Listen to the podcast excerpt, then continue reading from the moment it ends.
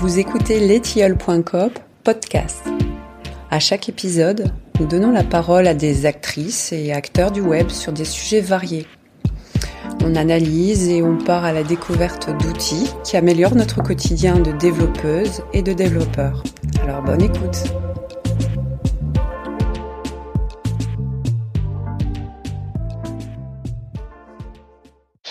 Euh, bonjour à tous. Alors euh, aujourd'hui, euh, le thème de ce space, c'est le versionning appliqué aux outils OSS. Donc, qu'est-ce que ça veut dire et qu'est-ce que, enfin, qu'est-ce qu'on entend par là? Avec la sortie récente d'API Platform 3, on a eu beaucoup beaucoup de questions autour de du système de version. Peut-être aussi des gens qui sont pas forcément adeptes de comment fonctionne Symfony euh, à ce, à ce niveau-là. Et euh, du coup, déjà pour répondre à, cette question sur API Platform, on suit un simili de Semver. Semver, si vous connaissez pas, c'est euh, un système de versionning qui a été qu'on appelle le semantic versioning, qui a été un petit peu, comment je peux dire, euh, en fait, ils ont, ils ont essayé de créer un genre de standard du versionning. Il faut savoir qu'avant, euh, avant que ça, que ça existe, de ce que je me rappelle, il n'y avait pas vraiment de, protocole à suivre pour le versionning. Tout le monde faisait un peu comme il voulait. Et puis, euh, d'ailleurs, on a eu, euh, enfin, on a pu voir avec les navigateurs, avec le kernel de Linux, par exemple, ou plein d'autres choses que il n'y avait pas vraiment une, logique qui était suivie par tous. Alors le semantic versioning, il a été critiqué aussi hein, dans, le passé. Il y a plein d'alternatives qui existent euh, et au final, il y a, par exemple, dans le monde du JavaScript, parce que ça, euh, d'après ce que moi j'en sais, ça vient un petit peu de quand le JavaScript est sorti et que tout le monde faisait un peu n'importe quoi. Euh, on a voulu un petit peu clarifier les choses avec le, le Semver. Et il faut savoir que dans le monde du JavaScript, euh, c'est très mal appliqué. Euh, clairement, euh, si vous allez voir sur le site, ils disent bien que lorsqu'il y a un changement de version majeure, on ne doit pas faire de, changement incompatible avec l'API qu'on fournit dans notre librairie. Et pour, pour avoir fait beaucoup de JavaScript, au final, quand vous mettez à jour vos librairies, c'est très souvent que ça fonctionne pas en fait. Donc, donc voilà, petit point, petit point là-dessus. Euh, pour API Platform, aujourd'hui, on a sorti une version 2.7 et une version 3. Euh, la 2.7 sert de couche de rétrocompatibilité et qui vous euh, permet aussi de migrer plus facilement vers une version majeure. On aurait pu très bien juste sortir une version 3 et dire ah bah débrouillez-vous pour faire la mise à jour. on n'a fournit pas de moyens euh, plus agréable de le faire, où on va faire des dépréciations et des choses comme ça. D'ailleurs, je pense qu'avec nous, on a aussi euh, Robin et peut-être Kevin euh, qui sont très au courant aussi de comment ça fonctionne sur Symfony. Alors, il faut savoir qu'avec API Platform, on s'est un petit peu calé sur le système de Symfony et Symfony, ils vont même beaucoup plus loin dans tout ce qui est euh, versionning. Ils se contentent pas juste de dire il y a des majeurs, des mineurs, etc ils vont jusqu'à vous promettre euh, une couche de rétrocompatibilité. Euh, peut-être Kevin, tu voulais dire quelque chose par rapport à ça? Bonjour. Euh, on peut on peut peut-être en parler effectivement. Je vois que Robin Robin est là aussi. Alors effectivement, Symfony a une stratégie qui a d'abord été euh, qui a été créée par Nicolas Grecas, qui est assez intéressante qui étend SEMVer et qui ajoute quelques contraintes, contraintes qui sont en particulier subies par l'équipe qui maintient Symfony d'ailleurs, hein, plus que, par les, que par les utilisateurs, en plus de SEMVer. Euh, la stratégie qui est, suivie par Symfony, elle est assez simple, c'est que on fournit toujours ce que l'on appelle un upgrade pass, un chemin de mise à jour. C'est-à-dire que normalement, à n'importe quel moment euh, du cycle de vie de votre projet utilisant Symfony, vous ne devez pas euh, avoir de difficulté à passer sur les versions suivantes, y compris les versions majeures de Semver, euh, au, sens Semver du terme, qui contiennent des cassures de compatibilité. Pour faire ça, en fait, à chaque fois que l'on que l'on travaille sur Symfony, si on trouve une meilleure manière de faire ou qu'on trouve qu'une technique qui était présente, euh, qui était promue par Symfony est finalement plus si adaptée que ça ou pas une si bonne idée, on la supprime pas, mais on la déprécie. C'est-à-dire que quand vous allez utiliser ce, ce, ce, code, vous allez avoir dans vos logs quand vous lancez vos tests euh, automatisés une erreur, une, un, message d'erreur non critique qui va pas stopper l'exécution du programme, qui dit attention, cette manière de faire est dépréciée pour X raisons. À la place, vous devriez utiliser cette nouvelle fonctionnalité. Euh, ces dépréciations s'accumulent au cours d'une version mineure. Et euh, euh, le nouveau code est ajouté dans les versions mineures aussi, ce qui respecte SEMVer. On peut ajouter des nouvelles fonctionnalités tant que l'on ne casse pas euh, le code existant. Ensuite, ce que l'on fait avec Symfony, au moment où l'on prépare une nouvelle version majeure, c'est tout simplement que tout le code ajouté dans la version majeure l'est aussi systématiquement dans la version mineure précédente. Et au moment de, sortir une nouvelle version majeure, on, on, supprime juste la couche de rétrocompatibilité dépréciée avec euh, les fonctionnalités plus anciennes.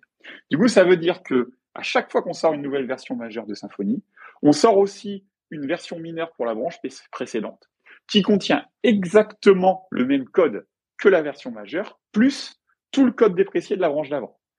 Dit autrement, ça veut dire que lorsque vous êtes en mesure de faire tourner Symfony sans message de dépréciation sur euh, la dernière version mineure d'une branche, eh ben vous pouvez euh, mettre à jour sans changer une ligne de code vers la branche, vers la version majeure suivante. Donc voilà, c'est ce qu'on appelle l'upgrade pass. Il y a aussi un truc dans Symfony qui mérite euh, probablement une, une, petite discussion. Euh, c'est euh, ce que l'on appelle euh, la, la, promesse de rétrocompatibilité, ou si vous cherchez sur le site de Symfony, Backward Compatibility Promise. en fait, c'est toutes les règles que l'on se fixe et les garanties que l'on donne ou que l'on ne donne pas sur les, les, les, possibles les points d'extension et la compatibilité garantie. C'est un, grand tableau qui décrit ce que les contributeurs à Symfony ont le droit ou n'ont pas le droit de faire lorsqu'ils touchent à du code existant, type euh, changer le nom d'une méthode, euh, on peut euh, seulement si elle est privée ou si la classe est, est, est, ou si elle est protégée et que cette classe est finale ou ce genre de choses. Ajouter des paramètres, on peut dans certains cas, on peut pas dans d'autres. renommer des paramètres, on peut pour certaines classes qui ne peuvent pas être utilisées avec les attributs nommés, pas dans d'autres, etc. Donc c'est une compilation de toutes ces règles qui sont dont la vérification est partiellement automatisée. Et du coup, ça vous dit aussi, vous, en tant qu'utilisateur de Symfony, qu'est-ce que vous avez le droit de faire, qu'est-ce que vous pouvez, vous, pouvez utiliser et être sûr que ce ne sera pas cassé lorsque vous faites la mise à jour, et qu'est-ce qui n'est pas garanti et qui fait que si vous faites la mise à jour et que vous faites ça, par exemple, vous utilisez pour une classe où on ne supporte pas euh, les attributs nommés de PHP, c'est-à-dire qu'on peut renommer les paramètres du constructeur, et euh, vous utilisez les attributs nommés avec, donc techniquement ça marche, par contre, il n'y a aucune garantie que quand vous ferez une mise à jour de, Symfony, ça continuera de fonctionner. Voilà, donc ce document, il est assez intéressant à regarder. Euh, vous serez obligé de le regarder si vous voulez contribuer à Symfony. Et euh, même en tant qu'utilisateur, c'est pas mal pour savoir euh, euh qu'est-ce qui est garanti, qu'est-ce qui ne l'est pas. Pour API Platform, peut-être qu'Antoine en parlera un peu plus en détail, euh, dans la version 3, on a décidé de suivre la, la même stratégie pour l'upgrade pass. Donc c'est pour ça qu'on a la version 2.7 d'API Platform qui contient tout le code de la version 3 plus le code déprécié de la version 2. Et concernant euh, la promesse de rétrocompatibilité, en fait, depuis toujours, on suit celle de Symfony. Donc, de toute façon, de manière générale, dans API Platform, on essaye de pas réinventer la roue. Euh, vous savez qu'il y a des liens très forts entre euh, la core team API Platform et la core team Symfony, qu'il y a des gens en commun dans les deux. Pour tout ce qui est ces process de base là, euh, sauf exception, sauf trucs qui sont pas forcément euh, euh, adaptés à un projet comme API Platform. Enfin, pour 80, dans 95% des cas, on, que ce soit pour les CS, la rétrocompatibilité, l'upgrade pass, etc., etc., on utilise juste la même chose que Symfony, on se casse pas la tête. Du coup, ça fait que c'est assez facile de contribuer à API Platform quand on s'est déjà contribué à Symfony et inversement.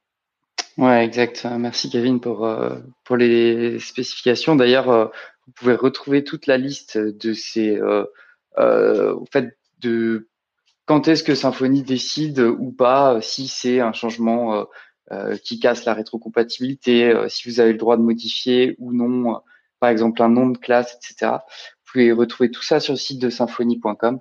Mais du coup, on suit exactement les mêmes règles. Euh, faut pas hésiter. Pardon, vas-y Robin, si tu veux Je t'en prie quand tu quand as fini. Euh, ouais, c'est juste pour pour dire que j'ai aussi donné un talk euh, sur la sur la BC Promise, sur la, la, promesse de rétrocompatibilité de Symfony, euh, qui détaille encore un peu plus que ce que le fait la doc euh, sur ce qu'on se permet de faire en tant que dans dans l'accord team et ce qu'on permet aux contributeurs de faire ou pas en termes de, de cassure de rétrocompatibilité et comment on assure tout ça. Bon là, ça va un petit peu plus loin. Euh, je vous filerai le lien du talk en, en, en commentaire et aussi pour faire un petit peu le parallèle euh, entre ce que ce qu'Antoine dit et ce que Kevin vient d'expliquer. Euh, Semver, pourquoi est-ce qu'on pourquoi est-ce qu'on suffit juste pas d'utiliser Semver euh, Pourquoi on a besoin de rajouter de rajouter cette surcouche à, Semver Parce qu'en soi, Semver, lui, il dicte juste quand est-ce qu'on doit incrémenter nos numéros de version et comment on doit l'incrémenter. Il va pas, c'est pas pour autant que ça va nous assurer une quelconque tranquillité, euh, nous en tant que développeurs. C'est-à-dire que demain, euh, un package, chose qu'on voit beaucoup, un peu plus sur JavaScript, mais aussi euh, finalement dans tous les langages, un, paquet qui fait une, version majeure tous les trois jours, techniquement, Semver ne l'interdit absolument pas. Il dicte absolument rien là-dessus. Donc, euh, donc tu sais pas si la version d'avant elle est, elle est maintenue ou pas. Tout ça, il, il, il, il a aucun regard dessus, il donne aucune voilà, il préconise rien là-dessus. Donc, euh, donc cette notion de euh, quand est-ce qu'on release, la stratégie, le, le, timing, le cycle, et, euh, et comment est-ce qu'on introduit des, des changements euh, qui ne sont pas rétrocompatibles, c'est quelque chose qui est complètement en dehors du scope de Semver, et c'est et c'est et c'est de là que vient la motivation d'avoir d'avoir d'avoir ajouté ces concepts côté symphonie et et qui sont euh, et qui sont un petit peu adoptés par toute par toute la communauté et notamment à plateforme. Ouais, et d'ailleurs, euh, pour avoir beaucoup contribué euh, euh, en JavaScript, j'ai jamais rien vu d'équivalent et, ça commence à venir. Alors maintenant, avec npm, vous avez un moyen de de, de dire tiens cette version est dépréciée pour telle raison. On utilise souvent quand il y a des problèmes de sécurité dans les paquets, on vient déprécier en fait directement sur npm l'information. Après, euh, si euh, d'autres gestionnaires de paquets que NPM, euh, par exemple Yarn, n'implémentent pas les mêmes choses, c'est, enfin voilà, ça peut toujours être un peu compliqué de, de, gérer ça dans ce langage. pour rappel, dans ce format, vous n'hésitez pas à prendre, à demander la parole si vous avez des questions ou autres. c'est possible. Mathias, tu voulais dire quelque chose? Ouais. Justement, en parlant de sécurité, etc., il y a aussi quelque chose qui est intéressant dans Symfony, c'est aussi le, la durée de, de, support, on va dire, d'une version.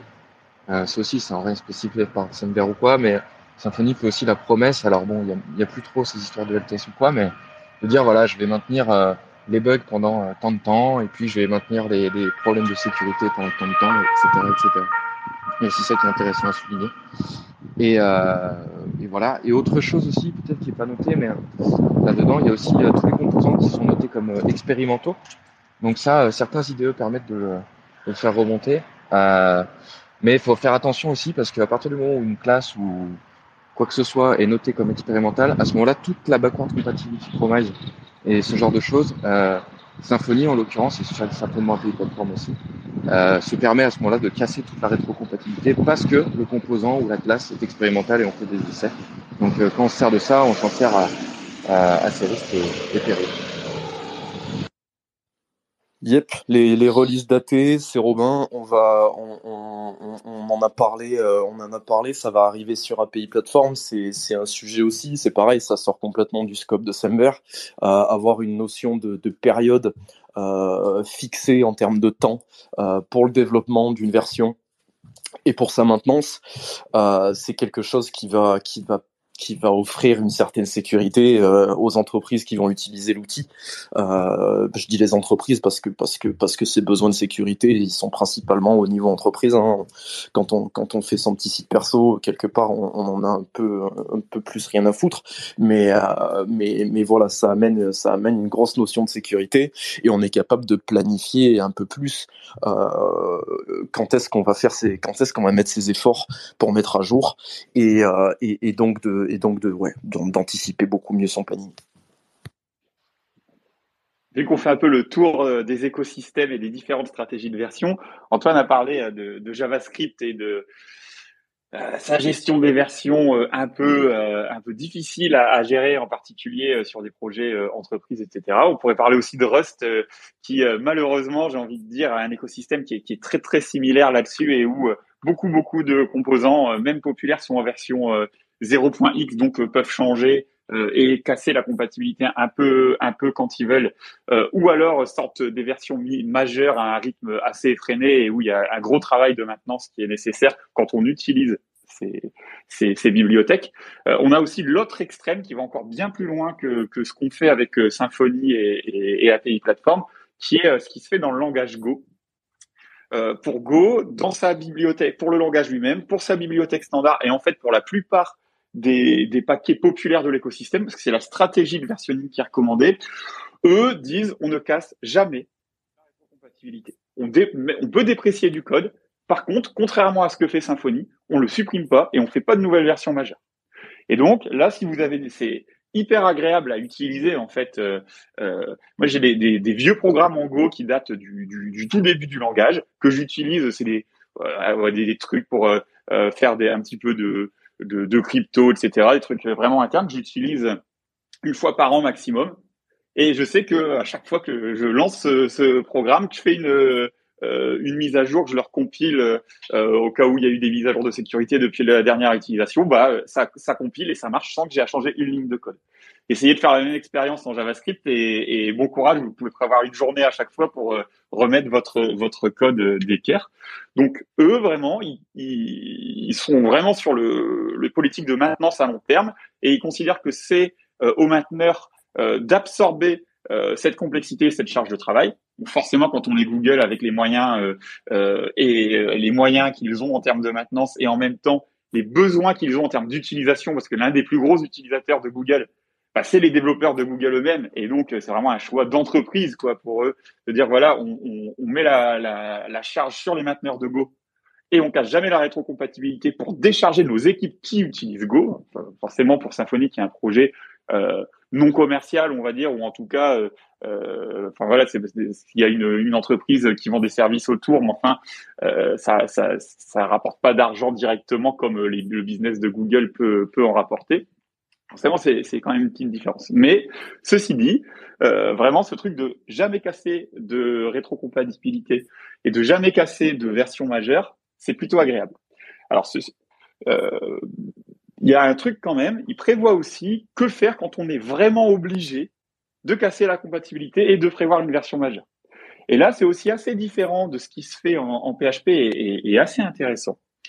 C'est qu'ils disent que dans ce cas-là, eh ben, on change le namespace.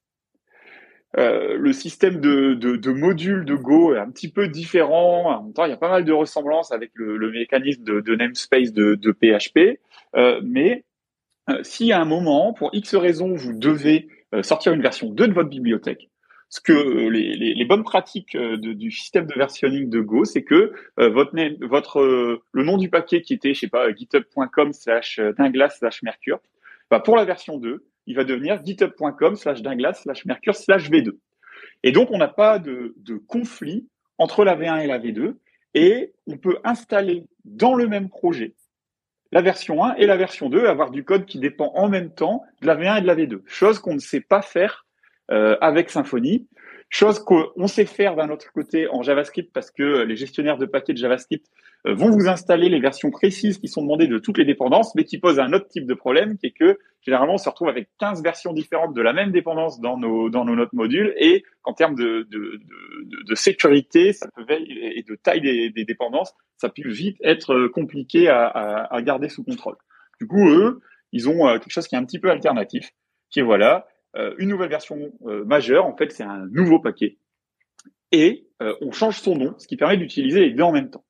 Encore plus perturbant pour les gens qui connaissent pas trop l'écosystème Go. Si vous lisez la doc officielle concernant ça, ils vous disent bon bah voilà comment je fais pour créer un, sous namespace avec le numéro de version? Eh ben, c'est facile. La bonne pratique de base, c'est que je vais faire copier-coller du code de la V1 dans un dossier que je vais appeler V2 dans le même répertoire et dans le même dépôt Git. C'est-à-dire que dans la même branche, je vais avoir ma V1 et ma V2, ma V2 dans un sous-répertoire. L'idée étant que, entre autres, si j'ai un patch de sécurité, eh ben, euh, je vais l'appliquer en même temps euh, sur les sur les deux versions. Et puis l'idée étant aussi de dissuader de créer des, des, versions majeures pour pour tout et n'importe quoi. ceci dit, il y a aussi le Lego Module supporte des trucs un peu plus avancés. On peut aussi, si on le souhaite, utiliser des, des, des, branches et des tags Git pour pour faire ça plutôt que d'utiliser vraiment un sous-répertoire copier-coller en dur. Voilà, euh, c'était petite euh, aparté pour parler de d'autres écosystèmes. Euh, on a l'extrême d'un côté qui est qui est JS, Rust, etc. De l'autre, on a euh, Go, etc. Alors dans les langages système, par exemple la libc, C, etc. C'est exactement le même type de stratégie. On cache jamais la rétrocompatibilité. Et puis on a un peu l'intermédiaire au milieu avec cette histoire d'upgrade pass, pass qui est Symfony et ce que fait API Ça paraît. Vas-y, vas-y Antoine. Non, c'est super. Je voulais euh, justement, j'allais te demander d'en parler de, ça.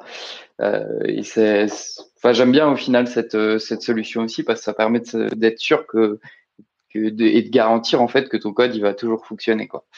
Euh, Vas-y Robin. Alors oui, ça, ça, ça, paraît super. Ça paraît super. Euh, moi, ça me fait un peu sourire parce que parce que parce que Kevin, quand il gueule sur sur les sur les upgrades de PHP et de Symfony, eh ben il te il te met dans la tête que Go il casse jamais la rétrocompatibilité. Euh, ce qui est ce qui est sûrement pas faux. Ça doit casser beaucoup moins. Je pense qu'il y a aussi une notion du fait que le langage Go, ils sont quand même relativement plus jeunes que PHP. Euh, je pense. Ça veut dire que qu'il a peut-être eu la chance de partir avec des bases euh, un peu plus clean. Faut bien, faut bien se dire que PHP, le paradigme, il a, il a complètement changé entre le moment où ça a été créé euh, et que c'était pour faire, pour faire un blog et, et aujourd'hui. Donc, je pense que, je pense qu'on dépend aussi énormément des évolutions du langage. Il y a une corrélation directe entre les évols de PHP et les évols de Symfony. Euh, notamment tout ce qui est changement de syntaxe au niveau du au niveau au, niveau syntaxe du langage. On, à un moment donné se pose la question de les adopter. Euh, des fois c'est du sucre euh, syntaxique, des fois il y a des vraies notions d'optimisation de perf, de lecture, de, de, de, faire du code plus lisible, de tout ça. C'est un débat qui a été qui a été élevé notamment récemment sur Twitter. je crois que c'était Laure Otwell, Monsieur Laravel, qui a qui a fait un tweet pour dire globalement, à mon avis, on devrait jamais casser la rétrocompatibilité ce qui est assez euh, paradoxal pour pour un framework qui a adopté SMVR il y a il y a, a pas deux ans. Mais euh, mais mais euh, mais voilà et il y avait un monsieur qui avait rétorqué, je crois que c'est Brent, c'est monsieur Stitcher.io en disant en donnant tout un paquet d'exemples qui étaient vraiment concrets pour dire bah ouais mais regarde ces changements là côté langage comment tu veux faire tu les adoptes pas tu restes dans ton coin c'est-à-dire que tu fais de la notation toute ta vie et tu remplaces jamais par des attributs alors, on pourrait effectivement faire comme Go et dire, bah, ok, continue de faire des annotations, tu as juste à créer un nouveau projet. Donc, on te fait un Symfony V6 euh, et, et, euh, et, celui-là, il utilise plus des annotations et, plus et il utilise les attributs à la place. Ça marcherait. Pour moi, la problématique, ça reste vraiment la même. La finalité, c'est la même, c'est-à-dire que bah, tu vas devoir, à un moment donné, il y a euh, soit il y a des gens qui vont qui vont s'embêter à maintenir ce truc euh, à base d'annotations pas officielles, euh, pas supportées par le langage, qui sont donc moins performantes, qui sont tout ça, et, et dans ce cas t'es tranquille et tu peux continuer à utiliser le vieux code autant que tu veux. mais à un moment donné, t'as peut-être aussi envie d'adopter ces nouvelles ces nouvelles ces nouvelles features langage. T'as peut-être envie de d'avoir une certaine cohérence dans ton utilisation du langage au sein de ton projet. Donc pas avoir un paquet sur deux qui fait l'annotation et pas avoir un paquet sur deux qui fait du qui fait de la tribu. Et, et donc pour moi tu auras la finalité ça sera du grade donc d'aller euh, d'aller sur ce nouveau paquet euh, avec cette nouvelle version. Bon. et du coup justement euh, c'est enfin ta vision des choses me fait penser aussi que si tu laisses le choix aux utilisateurs de prendre ce qu'ils veulent c'est encore mieux quoi. Et, et du coup voilà ils upgrade s'ils veulent s'ils veulent pas ils upgrade pas. Et au final un petit peu peu importe la manière qu'on choisit de le faire, euh, euh, c'est ça reste possible euh, avec la plupart des des, des langages aujourd'hui. Et un autre truc que je voudrais rajouter aussi sur la sur les couches de rétrocompatibilité, il faut savoir que en tant que mainteneur de logiciels open source, c'est quand même très très euh, très chronophage, c'est-à-dire que pour euh, garantir des couches de rétrocompatibilité, etc., euh, nous, ça nous donne un travail énorme en plus. Et souvent, je serais plus partisan de dire tout simplement, bah, écoutez, il y a la, l'ancienne version, elle est là. là, il y a la nouvelle version. Et puis, voilà, pour mettre à jour, il faut faire comme ça. Débrouillez-vous. ça, finalement, ça nous ferait gagner aussi, je pense, pas mal de temps même si forcément ce serait beaucoup moins agréable pour les utilisateurs. Exactement. La question finalement, c'est toujours ben quid de la quid de la vieille version. Euh, est-ce qu'on la maintient ad vitam aeternam? Parce que parce que utiliser la vieille version, c'est un discours que tu peux qui va passer dans la mesure où, cette cette vieille version elle est maintenue. Et, euh, et si cette version elle est maintenue, euh, bah, le temps que tu passes à maintenir cette vieille version, forcément tu le passes pas à faire évoluer ton ton outil. Donc donc donc c'est toute une question de de, de, curseur et de, de et de juste mesure. Et, et c'est c'est là où, se fixer des, releases à date et, des, périodes de, de, maintenu en vie d'une version donnée euh, va, aider et va, va, poser les, poser les, frontières. C'est vrai que c'est un, gros coup justement de, maintenir euh, les anciennes versions. Ah pardon. Vas-y Mathias, Ah ok, ce que je voulais dire c'est que du coup avec euh, ces choix qu'on fait Symfony, souvent on paye les mauvais designs qu'on a pu avoir auparavant. Parce qu'il est là, euh, Mathias, on n'entend pas en tout cas. Vous m'entendez pas? Ah. On t'entend, mais il y a beaucoup de, bruit derrière. Ok, ok, je passe mon tour. Bah, si tu trouves un, endroit peut-être un peu plus isolé, on t'entend bien. Hein. C'est juste qu'il y a dès qu'il y a une voiture qui passe, on l'entend très fort. Et, et ouais, du coup, si euh, s'il y a des gens un peu qui ont des qui ont des qui ont des choses à dire, euh, même si c'est pour gueuler sur la, la promesse de rétrocompatibilité de Symfony ou d'API plateforme, hein, vous êtes bienvenus. Hein. Si vous voulez des conseils pour vos propres applis, vos propres projets, quelques réactions à, tout ce qui s'est dit. Alors pour revenir sur Go, où, vraiment je trouve qu'ils font qu'ils font du beau boulot, ça veut pas dire qu'ils maintiennent ad vitam aeternam euh, les vieilles versions. Hein c'est vraiment que les, versions récentes sont rétrocompatibles avec les anciennes, ce qui n'est pas exactement la même chose. Il n'y a pas, euh, à ma connaissance, il n'y a pas de version LTS par exemple.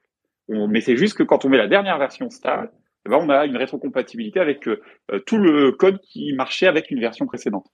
Et ça ne veut pas dire non plus qu'il y a eu des, grosses erreurs de fait aussi hein, en, termes de design, comme, comme avec tous les langages et toutes les bibliothèques dans, Go. Et la, stratégie, elle, est, un peu différente euh, que, ce qui était dit là. Go déprécie du code. Et l'outillage est plutôt bien foutu euh, et euh, notifie quand on utilise une, fonction ou une manière de faire qui est dépréciée. Par contre, il ne le supprime pas. C'est-à-dire que le code déprécié continue d'être maintenu dans les nouvelles versions ad vitam aeternam, mais marqué comme déprécié quand euh, ils veulent faire, euh, ils veulent proposer une nouvelle manière de faire. Par exemple, euh, une erreur qui a été faite au début du langage, c'est que pour beaucoup de, de, de code dans la bibliothèque standard, on a besoin de points d'extension pour associer des données. Par exemple, on a une requête HTTP. si vous êtes habitué de Symfony, vous savez que on a la notion d'attribut qui permet d'attacher n'importe quel type de données à une requête HTTP en, en Symfony. Il n'y avait pas ça de base en Go. Et en fait, ce truc-là, on l'a dans. Il y a beaucoup de cas où on a besoin de ce genre de choses. À un moment, ils ont décidé que c'était un souci et ils ont décidé que pour que toutes les fonctions de la bibliothèque standard euh, devait euh, être en mesure de euh, d'avoir un système comme ça de, de contexte. Donc eux, ils n'ont pas appelé ça des attributs, ils ont appelé ça le contexte, mais ça marche à peu près pareil. Et comment ils ont réglé le problème pour éviter une cassure de rétrocompatibilité? Eh ben, ils ont juste introduit plein de nouvelles méthodes qui étaient suffixées par with ou contexte. Et c'est la stratégie qu'ils suivent systématiquement. C'est-à-dire que ils préfèrent dégrader un petit peu l'aspect visuel, on va dire, du langage et déprécier la méthode qui a le joli nom et en proposer une nouvelle qui a un nom un peu plus long, un peu un peu plus dégueulasse, mais euh, ça, ça permet de, garantir la, la, la, rétrocompatibilité. Et pour le coup, je pense que c'est quelque chose euh, duquel on, pourrait s'inspirer. En plus, euh, ça a été évoqué là, la petite polémique avec euh, Taylor, euh, la dépréciation, voire la suppression à terme des, propriétés dynamiques dans PHP. Euh, je suis complètement d'accord avec toi, Robin. C'est vraiment une question de juste milieu et une question de moyens. J'ai dit tout à l'heure que Google, bon, ils étaient dans une position assez euh, facile là-dessus pour faire du bon boulot parce qu'ils ont des moyens considérables, euh, quasi illimités pour pour la maintenance de, de langages comme Go ou comme ou d'outils comme Kubernetes et ça permet de faire du beau boulot en termes de rétrocompatibilité. Si on avait autant de moyens pour Symfony ou pour API Platform, peut-être qu'on garantirait une telle rétrocompatibilité aussi, sauf que c'est pas le cas, donc on fait avec les mainteneurs, les contributeurs et les moyens du bord. Euh, Ceci dit, euh, en particulier au niveau de PHP, pour ma part, je suis à peu près persuadé que l'une euh, des raisons qui a fait le succès du langage, c'est justement sa rétrocompatibilité.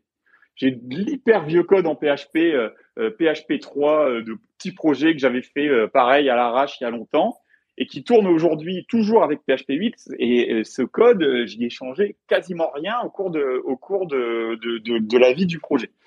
Euh, et c'est pour moi l'une des forces de PHP. Et depuis quelque temps, euh, je trouve aussi qu'il y a une tendance à dire il faut forcer les utilisateurs à faire du code propre, truc qui peut qui peut faire débat, et donc euh, à déprécier ou supprimer ou rendre difficile l'usage de fonctionnalités qui sont certes discutables, mais qui sont là depuis longtemps alors qu'il n'y a pas un coût de maintenance, typiquement les propriétés dynamiques, de toute façon, elles sont toujours supportées avec l'attribut en plus. Elles étaient là depuis toujours. Euh, je suis, je suis pas sûr que ce soit un très bon mouvement.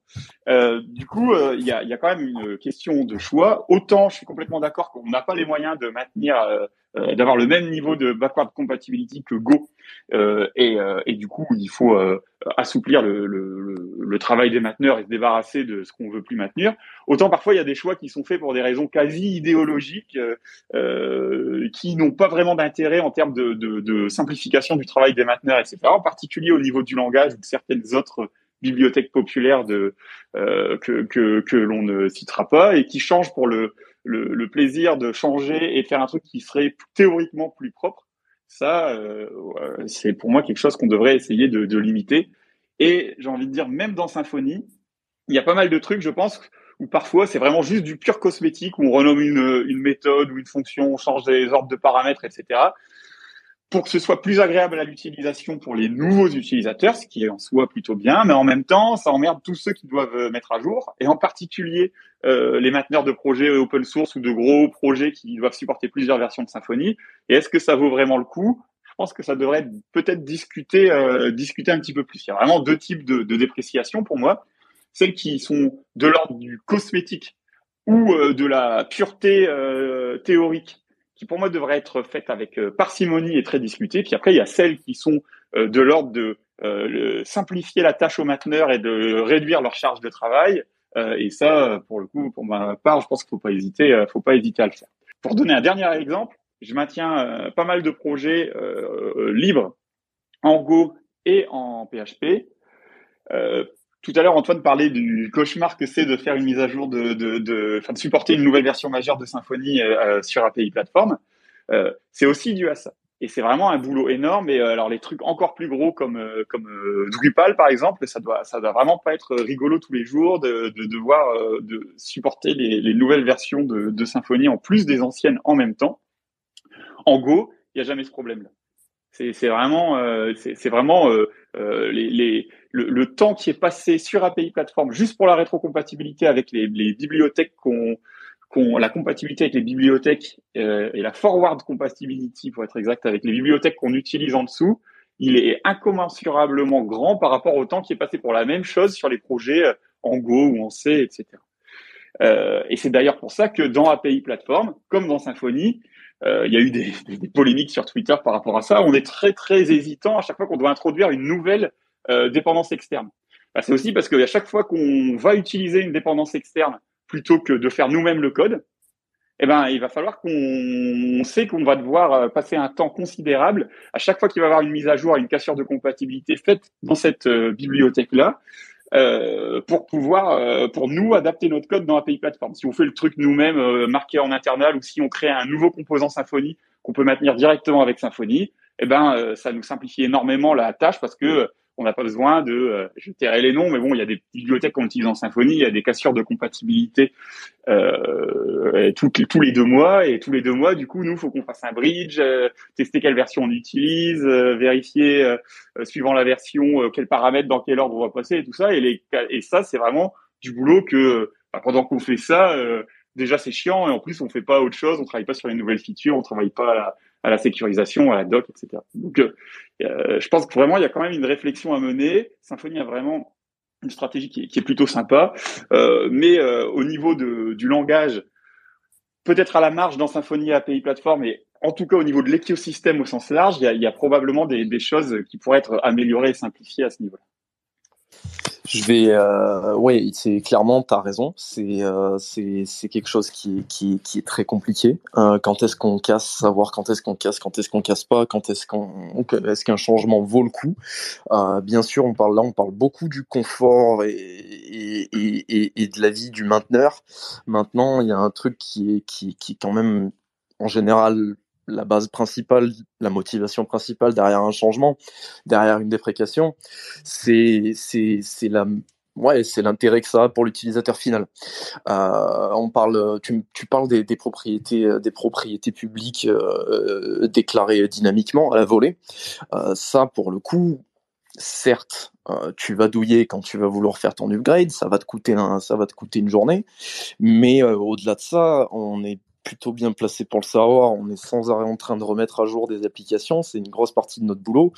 Et, euh, aujourd'hui, moi, je compte plus le nombre de fois où, ces propriétés publiques déclarées dynamiquement, eh ben, elles m'ont induite en erreur et elles m'ont posé des vrais problèmes euh, dans la maintenance, euh, dans la maintenance de la durée de vie de mon application. Et je pense que c'est quelque chose qui, ça, tout se passe là, si tu veux. C'est, c'est, c'est comment est-ce qu'on jauge de un truc qui est vraiment terrible euh, pour nos applications et, ça vaut le coup de le faire péter? Ou est-ce que c'est juste cosmétique comme tu dis et dans ce cas bah, autant le garder et, proposer deux façons de faire? Et là moi je pense que a une, divergence de fond parce que euh, de toute façon, si les développeurs sont pas assez expérimentés, pas assez bien encadrés, etc., ils vont faire n'importe quoi. Et c'est euh, un peu illusoire de croire que c'est euh, en mettant des freins, des barrières, des restrictions au niveau du langage ou au niveau des bibliothèques qui feront pas n'importe quoi. Là, enfin voilà, ces derniers temps, là, je vois de plus en plus d'applications qui suivent des stratégies type clean architecture, architecture hexagonale, domain driven design, et ne me parlez même pas de microservices. Euh, et euh, fait par des parce que c'est la mode, c'est plus propre, etc. Fait par des équipes qui sont pas assez qualifiées pour le faire. Et franchement, le code, il est aussi euh, immaintenable, voire encore pire que les trucs en PHP 3 avec des propriétés dynamiques, etc. Ça a des monstruosités de complexité et, et c'est vraiment vraiment complexe. Du coup, pour éviter des mauvaises pratiques qui existent clairement, plutôt que de former, faire de la doc, faire des dépréciations, etc., on supprime un truc qui fait chier tout le monde, y compris euh, des cas d'usage où c'était utilisé euh, correctement. PHP, euh, c'est un langage dynamique, ça a aussi des avantages d'être un, un, langage dynamique, le, le transformer en, en langage euh, strict et statique et, je, je, je, je, vois pas trop l'intérêt. Autant je vois bien l'intérêt de supporter les deux modes. je, je, je vois très bien l'intérêt, par exemple, dans un projet en, en TypeScript, de pouvoir faire du TypeScript avec euh, euh, ceinture et bretelles pour les couches basses et puis de continuer à pouvoir faire euh, du JavaScript parce que du JavaScript c'est du TypeScript valide euh, sur les couches hautes avec des développeurs plus juniors qui vont pouvoir aller vite et pas passer cinq heures à essayer de, de, trouver quel est le bon type pour avancer sur la sur la fonctionnalité. Je trouve que dans PHP, il y a un équilibre qui est plutôt sympa qui a été trouvé aussi où toutes les fonctionnalités dynamiques elles continuent de, de marcher. C'est un peu l'équivalent du JavaScript. Et en plus, on a rajouté direct dans le langage un mode plus strict avec un système de typage qui commence à avoir de la gueule, etc., mais qui est optionnel, qui est un peu l'équivalent de TypeScript. Je trouve que c'est un peu dommage de supprimer le, côté dynamique euh, du langage euh, parce que ce serait plus pur, plus adapté, etc. et de perdre ce qui a fait l'avantage de, JavaScript, pardon, de, JavaScript et de et de PHP, qui est que même si t'es pas forcément hyper euh, formé, euh, même si tu n'as pas fait euh, une école d'ingénieur ou la fac pour connaître les théories des types de manière avancée, bah, tu peux utiliser ça, être véloce et faire des projets qui, qui fonctionnent pas trop mal. Là, on a deux langages qui permettent de mixer les deux approches et puis, suivant la, quelle partie du code est concernée, de l'utiliser avec raison. Et dans PHP, pour des raisons qui sont très discutables selon moi, on est en train d'essayer de mettre des freins aux utilisateurs pour, euh, pour euh, empêcher l'utilisation de, ces, de, ce, de ce mode dynamique. Ce qui est un peu dommage si on veut un truc pur, eh ben, de toute façon, je suis désolé, mais on fait pas de PHP. Euh, il y a des langages qui sont beaucoup plus adaptés pour ça. fait du on fait, Mais, mais PHP, l'intérêt, c'est que c'est un langage industriel qui permet d'aller très vite et, et, et, qui est manipulable et utilisable, y compris par des développeurs qui sont pas forcément hyper expérimentés. Et avec en plus ces nouvelles fonctionnalités liées au type, on peut quand même avoir des choses qui sont bien carrées, bien strictes, etc. sur les couches basses pour leur donner des fondations, comme Symfony, qui le sont. Euh, du coup, euh, là-dessus, euh, moi, je suis vraiment, je, je, je, je, je comprends pas trop ce, ce changement de paradigme et cette mode euh, du, du moment qui vise à mettre des bâtons dans les rues des utilisateurs en se disant, ben voilà, les propriétés dynamiques, ça peut être dangereux, ça a été utilisé n'importe comment, donc on va l'empêcher. Euh, ouais, d'accord, sauf qu'au final, euh, euh, on emmerde les gens qui l'ont utilisé correctement. On, rend impossible la mise à jour des applications dégueulasses, hyper anciennes, parce qu'elles utilisent les propriétés dynamiques et que changer une ligne de code, ça les, fait péter. Du coup, on fait plus de mise à jour du tout là-dessus. Le terme en gain de maintenance, vu qu'on doit quand même supporter ça avec un attribut pour la rétrocompatibilité dans PHP, il est quasi nul. Et de toute façon, euh, les gens qui vont faire un truc euh, très fortement typé avec du Psalm, euh, du CQRS, etc., et qui sont pas assez compétents ou encadrés pour le faire, eh ben, ils vont quand même faire du code qui va être aussi immaintenable que le truc en PHP 3 dégueulasse qu'il y avait avant. Du coup, vraiment, je suis assez dubitatif là-dessus. Yes, euh, je te suis complètement. Des choses trop trop strictes et trop compliquées, euh, ça peut donner euh, autant de la merde, voire plus que, que des choses plus simples. Simplement, je pense qu'il y a un background aussi, et je pense que je pense que, que tous ces changements et, et, et cette tendance, elle est aussi motivée par le fait que, que ben, tous les jours, encore aujourd'hui, on voit des trucs qui passent en disant PHP c'est mort et PHP ça va mourir. Et ce que je veux dire par là, c'est que c'est que ces petits trucs qu'on essaye de faire disparaître euh, et qui pour certains, bah ouais, c'était juste bien utilisé, ça valait pas le coup de, de, déranger tout le monde et de faire autant de bruit. Bah, c'est les trucs sur lesquels le langage est attaqué. Et c'est un truc sur lequel je pense d'autres langages un petit peu plus jeunes, c'est pour ça que j'en parlais, euh, n'en souffrent pas, parce qu'un langage, il est, il est clairement jugé sur, euh, sur ses défauts. Il est jugé sur ses défauts, j'entends pas là euh, défaut qualité, j'entends là c'est, c'est son, usage par défaut. Et, et avoir des choses plus strictes par défaut, c'est quelque chose qui a été demandé et l'inverse a été reproché à PHP très fort. on compte plus le nombre d'articles de blog qui, qui, qui font de PHP PHP un langage risible euh, euh, qu'on ne comprend pas pourquoi on l'installerait. Et, euh, je pense que sans ces motivations-là, on, on, on, PHP garderait pas autant de sa superbe en termes d'utilisation et, on aurait potentiellement moins de boulot en PHP aujourd'hui. Donc je pense qu'il y a, je pense que pareil, il y a un curseur à trouver, mais que, ces motivations-là, perso, je les attribue aussi beaucoup à ça et du coup, je peux les comprendre. Alors, ça, ça c'est aussi un des trucs qui m'embête. Suivre, euh, faire concevoir un langage et le design d'un langage et de, de bibliothèques à assez bas niveau comme Symfony en fonction des modes et des derniers articles sur Hacker News, je pense que c'est se tirer une balle dans le pied.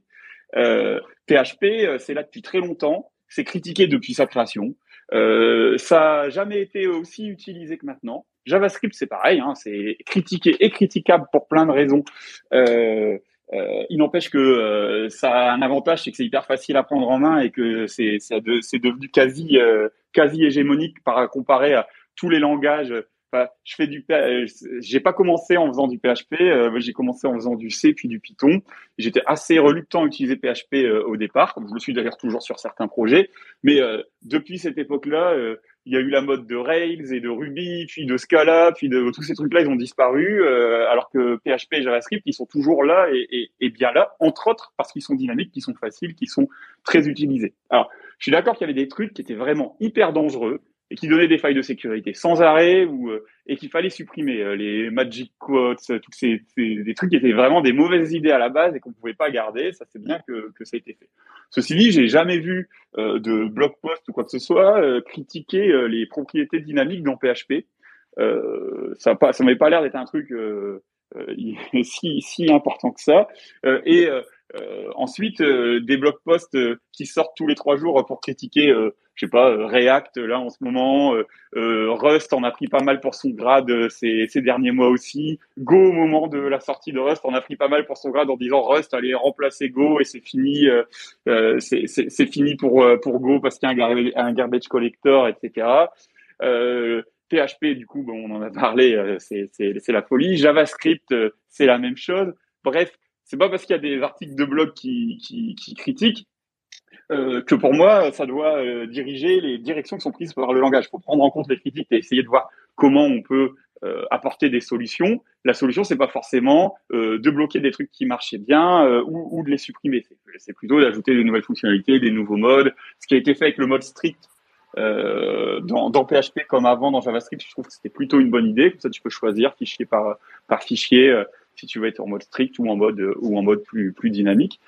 Euh, je pense que euh, rendre le langage plus difficile à utiliser, retirer ce qui faisait ses forces pour essayer de copier ce qui se font dans les langages à la mode en moins bien, parce que de toute façon, il y a l'historique qui va faire qu'on n'arrivera pas à un truc aussi aussi bien foutu et aussi pur, etc. Entre autres pour la rétrocompatibilité que, que Rust.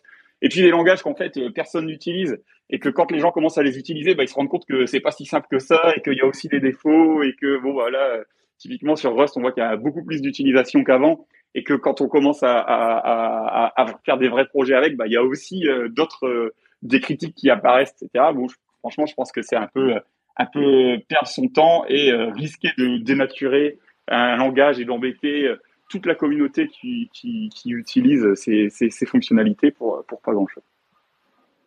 Ouais, euh, merci euh, pour euh, cet échange. Je pense qu'on s'écarte aussi un peu du sujet là tout de suite. Puis ça fait déjà presque une heure qu'on a commencé ce space. Je vous propose, s'il y a des gens parmi les auditeurs qui veulent poser encore des questions à ce sujet, n'hésitez pas. Et peut-être qu'on peut réfléchir à, un, sujet euh, similaire euh, au débat qu'il y a eu à l'instant pour euh, un autre space dans les semaines qui suivent.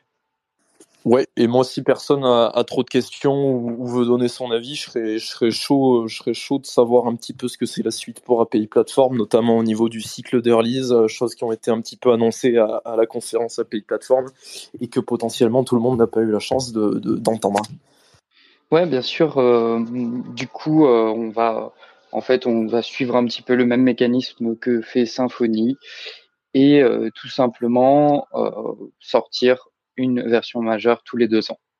Grosso modo, c'est ça. Et ça veut aussi dire que les versions mineures vont sortir plus souvent aussi. donc, je, ne sais plus, Kevin, faudra que tu me rappelles, mais je crois que c'est en gros que tous les six mois, on a une version mineure qui sort. Exactement. Euh, et, en fait, le, le truc, c'est que jusqu'à présent, notre logiciel n'était pas assez mature pour euh, se permettre d'avoir un release schedule, comme on dit, euh, aussi régulier. maintenant que qu'on a vraiment une couche, en tout cas pour les utilisateurs et pour les développeurs, qui est vraiment très agréable à utiliser et qui va très loin dans ses retranchements, et aussi qui est peut-être un peu plus maintenable qu'avant, parce que c'est plus facile de de rajouter euh, des nouvelles options, euh, ce genre de choses. Euh, de ce fait, on peut maintenant se permettre de faire ça, une mineure tous les six mois et une majeure tous les deux ans. Voilà un peu côté API plateforme. Yep, merci ce que ça ce que ça implique ça du coup euh, pour pour pour pour l'utiliser euh, ce, ce, modèle là euh, au quotidien sur Symfony c'est que ben du coup la tendance s'inverse. On va pas attendre de rentrer des features pour faire une release. On va les features sont datées les les releases sont datées les features ne le sont pas. Donc donc ça implique qu'à un moment donné on ferme les vannes notamment pour les phases de de, de, de ce qu'on appelle de feature freeze où où, où l'objectif plus d'envoyer de, la feature et de faire évoluer le framework ou l'outil, mais de, mais, de, mais de stabiliser ce qui a été fait pendant les euh, quatre mois passés. Parce que euh, pour parler du cas Symfony et du coup, euh, et du coup prochainement API Platform, pendant quatre mois on développe en vue de sortir une nouvelle version mineure. Par exemple, la prochaine c'est 6.2, elle sort en novembre. Et ben euh, ça fait quatre mois qu'on est dessus là à la fin du mois. Et ben à la fin du mois ça sera freeze. On arrête d'envoyer de la feature. On ne on ne jette on, se force, on se met une gymnastique en tant que mainteneur à ne pas aller regarder et réagir sur les features, euh, sur les features ouvertes. C'est-à-dire que si vous, ouvrez une pull request euh, pour proposer un changement côté Symfony, bah, potentiellement pendant deux mois, euh, vous allez avoir zéro feedback. Et ça veut dire que nous, on est en train de stabiliser ce qu'on a, ce a fait depuis quatre mois, de s'assurer que c'est pas trop buggé parce que ça le sera toujours, et, et qu'on n'a pas trop cassé la rétrocompatibilité fait. on essaye de, le faire un maximum, mais globalement, parfois ça casse. Donc, donc, donc, donc, donc, voilà, ça, ça, ça implique forcément qu'à un moment donné, à un moment donné, bah, les features, les features qu'on aimerait avoir dans une version, elles iront pas dans cette version, elles iront dans la suivante. Donc rebelote, on rate en six mois potentiellement ta PR que tu pensais être mergée demain, et ben, et ben elle attendra six mois de plus. Ça a un côté frustrant. Ça a un côté frustrant, mais encore une fois, il, il s'agissait de placer le curseur entre entre qu'est-ce qui est frustrant d'attendre une version 3 pendant deux ans ou euh, ou, ou, ou, de regarder sa feature euh, attendre 3-4 mois de plus pour avoir du feedback dessus. Et, le choix, pour le coup, il est vite fait, il est motivé par les besoins, les besoins business aujourd'hui, et, et, il est clairement justifié. Oui, après, euh, ce que j'aime bien avec PHP, euh, pour le coup, c'est que si euh, ta feature, tu la veux toi dans ton code, rien ne t'empêche de mettre les interfaces qui vont bien, l'ADI qui va bien, l'injection de dépendance qui va bien, et puis c'est réglé. tu peux utiliser ta feature, commencer à la stabiliser chez toi, alors que pour autant, la PR, elle attendra le temps qu'elle attendra. Exactement. Il y a même il y a même un truc que j'ai découvert récemment qui est euh, qui te permet de patcher tes dépendances euh, Composer. Euh, c'est-à-dire que toi tu vas pour soumettre ta feature côté Symfony ou tu la soumets. tu, tu as tu as donc ta branche avec ton ton fork de Symfony avec ton avec ton patch ton changement de code dedans.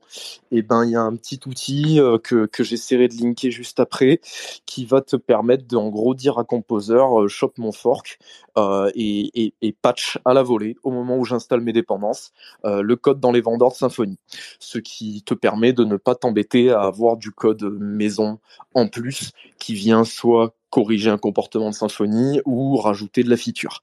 Et, euh, et ça me paraît pas mal. Je suis encore un peu mitigé sur est-ce que je l'utiliserai ou pas parce que parce que c'est quand même un petit peu intrusif. Ça vient quand même écrire dans les vendors et on n'aime pas trop. Mais euh, mais je trouve l'idée assez sympa dans la mesure où, où on se met pas des gros trous de sécurité en, restant ad vitam aeternam sur ce patch. Et, et je sais pas comment ça ça vit euh, ça vit avec le temps.